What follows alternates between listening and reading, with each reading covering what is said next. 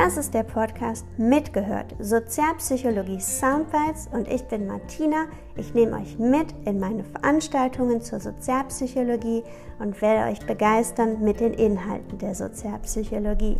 Heute geht es um die gebrochene Einstimmigkeit, die Faktor und entscheidend dafür ist, ob wir uns einer Mehrheitsmeinung anpassen oder dieser widersprechen. Ich wünsche euch viel Spaß dabei.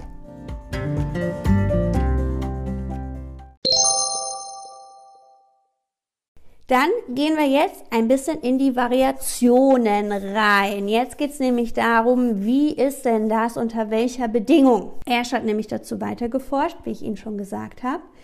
In einem weiteren Experiment hat er gezeigt, wenn nur einer der Konfidenten, Konfidenten Eingeweihter immer korrekt antwortet, entsteht kaum noch Konformität. Das bedeutet, wir haben die Standardlinie und wir haben die drei Vergleichslinien A, B und C. Und hier wäre es jetzt so, A ist genauso lang wie die Standardlinie. Okay? So, und jetzt haben wir erstmal wieder die normalen Runden, wo alles Paletti ist, so wie es sein soll. Und wir reden ja jetzt immer von der Irritationsrunde. Und jetzt kommt diese erste Irritationsrunde. Und der erste sagt C, der zweite sagt C, der dritte sagt C. Und jetzt kommt der vierte und der sagt A. Und der fünfte sagt C. Und jetzt sind Sie auf sechs. Was sagen Sie? A, B oder C? Das ist auch das, was ich hier überwiegend lese. Ganz genau. Und das ist das, was hier steht. Wenn einer der Konfidenten immer korrekt antwortet, und das wäre ja jetzt korrekt A, dann entsteht kaum noch Konformität, dann traue ich mich auch A zu sagen. Woran könnte das liegen? Warum traue ich mich jetzt auf einmal A zu sagen? Weil der Druck nicht so hoch ist. Warum nicht? Weil es nicht so viele Leute sind. Es ist nur einer, der das sagt, was ich denke. Quasi ein Verbündeter. Weil es ein Verbündeter ist. Wieso ein Verbündeter? Jasmin, sehr schön, man fühlt sich sicherer. Weil er eigentlich die, die Meinung, die man selber schon hat, quasi bestätigt. Okay, gut. Es gibt im Endeffekt zwei Erklärungsfaktoren und die müssen geprüft werden, welcher jetzt ausschlaggebend ist. Denn die erste mögliche Erklärung wäre, weil meine private Meinung jetzt unterstützt wird. Das bedeutet, ich denke, A ist richtig. Und jetzt gibt es jemanden, der sagt A und stützt somit meine private Meinung, weil ich denke ja, A ist richtig. Damit, wie Jasmin ausschreibt, fühle ich mich sicherer. Ich bin nicht mehr so alleine. Und das könnte ja dazu führen, dass ich dann mehr Sicherheit habe, dass ich deswegen auch A sage. Das wäre der erste Erklärungsfaktor. Es gibt aber noch einen zweiten. Und der meint, der Erklärungsfaktor könnte sein, das Zusammenbrechen der Einstimmigkeit bedeutet. Vorher haben alle C gesagt. Einstimmig C gesagt. Ich denke, A ist richtig, aber ich sage auch C, weil alle anderen sagen ja das Gleiche. Jetzt in dieser Bedingung, die ich Ihnen gerade gesagt habe, gibt es einen, der sagt A und alle anderen sagen C. Aber dieser A-Sager bricht die Einstimmigkeit, weil jetzt sind es nicht mehr alle, die C sagen, sondern einer ist dabei, der A sagt. Die Einstimmigkeit wird dadurch gebrochen. Es gibt einen, der nicht mehr C sagt, es sind nicht mehr alle, die C sagen. Das meint das. Gut, und genau das wollte man jetzt prüfen. Nämlich, muss jemand das sagen, was ich für richtig halte? Muss er meine private Meinung stützen? Oder reicht es aus, wenn einer gegen die Gruppe quatscht? Und dann traue ich mich auch was anderes zu sagen. Kleine Frage. Was glauben Sie? Was ist entscheidender? Dass die private Meinung gestützt wird oder dass das Einbrechen der Einstimmigkeit entscheidend ist? Muss jemand die gleiche Meinung haben wie ich, damit ich sie sage? Oder reicht es, dass einer der Gruppe widerspricht und dann traue ich mich auch der Gruppe zu widersprechen? A oder B? Es muss die eigene Meinung sein, sagen Svenja und Sebastian. Jasmin sagte B. Nils stärkt die Meinung von Jasmin und sagt ebenfalls, die Einstimmigkeit muss gebrochen werden. Lea sagt das auch. Wir haben also eine bunte Mischung. Die anderen lassen sich überraschen. Gut, gucken wir uns das an. Was ist entscheidender? Die Lösung ist jetzt, jetzt müssen wir das ja auch wieder irgendwie rausfinden. Und das hat man jetzt wie folgt gemacht. Jetzt haben wir wieder unsere drei Linien. Wir haben unsere Standardlinie und wir haben die drei Vergleichslinien.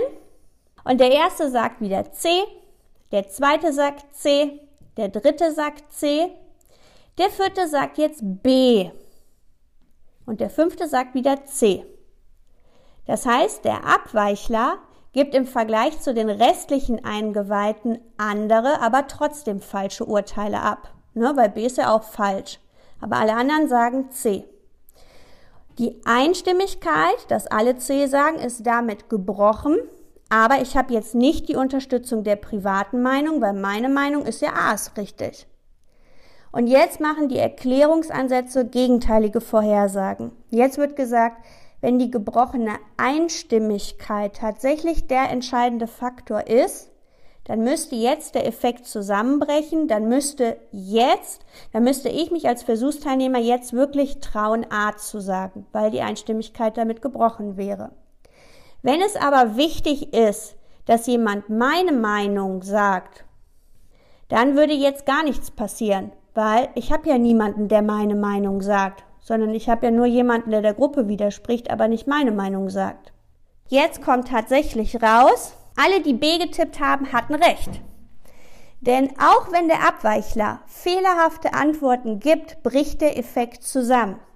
Wenn, eine, wenn die Mehrheit C sagt und ich habe nur einen dabei, der B sagt, dann hat er die Einstimmigkeit der Gruppe durchbrochen. Dann hat einer dagegen die Gruppe gesprochen. Und dann traue ich mich auch, gegen die Gruppe zu sprechen, dann traue ich mich auch, A zu sagen. Ein anderer muss also nicht meiner Meinung sein. Es reicht, dass es einen gibt, der nicht der Meinung der Gruppe ist. Und wo können Sie das sehr gut in der Welt beobachten oder in Freundeskreisen, in Gruppen beobachten? Vielleicht mhm. immer, wenn es um sowas wie Demonstrationen oder Aufstände geht, mhm. dass da immer erstmal einer anfangen muss und dann äh, entwickelt sich das halt. Sie müssen zwar nicht unbedingt auf das gleiche Ziel hinaus wollen. Aber dadurch, dass einer einmal aufgehört hat zu schweigen, sage ich mal, und Sachen hinzunehmen, ja. ähm, fühlen sich dann andere ermutigt, eben auch ihre Meinung zu sagen. Ja, die ganze MeToo-Kampagne im Endeffekt auch. Alle haben geschwiegen, alle dachten irgendwie, ihre Meinung wäre falsch, wäre deplatziert, was auch immer. Und dann gab es die ersten, die gesprochen haben und andere haben gar nicht genau das Gleiche erlebt, aber sie haben auf einmal auch angefangen, ihre Geschichte zu erzählen. Das Schweigen wurde durchbrochen an der Stelle. Kann man auch beobachten, wenn es um Diskussionen gibt. Ja, dann kommt die Frage, gibt es noch Fragen? Keiner macht irgendwas. Sobald aber der Erste die Ruhe durchbricht, fangen auch andere an nachzuziehen, fangen auch an, andere Fragen zu stellen. Es müssen ja gar nicht die gleichen sein. Ja, das heißt, diese Einstimmigkeit muss durchbrochen werden wenn man auf einem Konzert ist, also ich denke jetzt mal eher an eine klassische Aufführung oder ähnliches, da gibt es auch die Situation, dass man manchmal im klassischen Konzert überhaupt nicht weiß, ist das Stück jetzt gerade zu Ende oder ist es nur eine rhetorische Pause?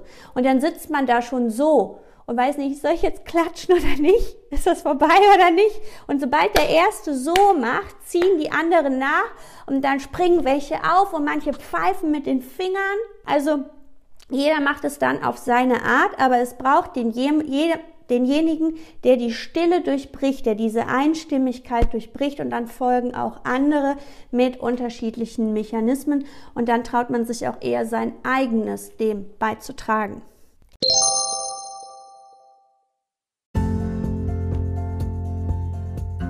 Es muss also immer einen Partner geben, jemand, der die Einstimmigkeit bricht, damit auch wir unsere Meinung sagen. Wahnsinnig interessant, oder? Probiert es doch gleich einmal bei euch im Leben aus. Ich wünsche euch viel Spaß dabei. Bis zum nächsten Mal. Macht's gut.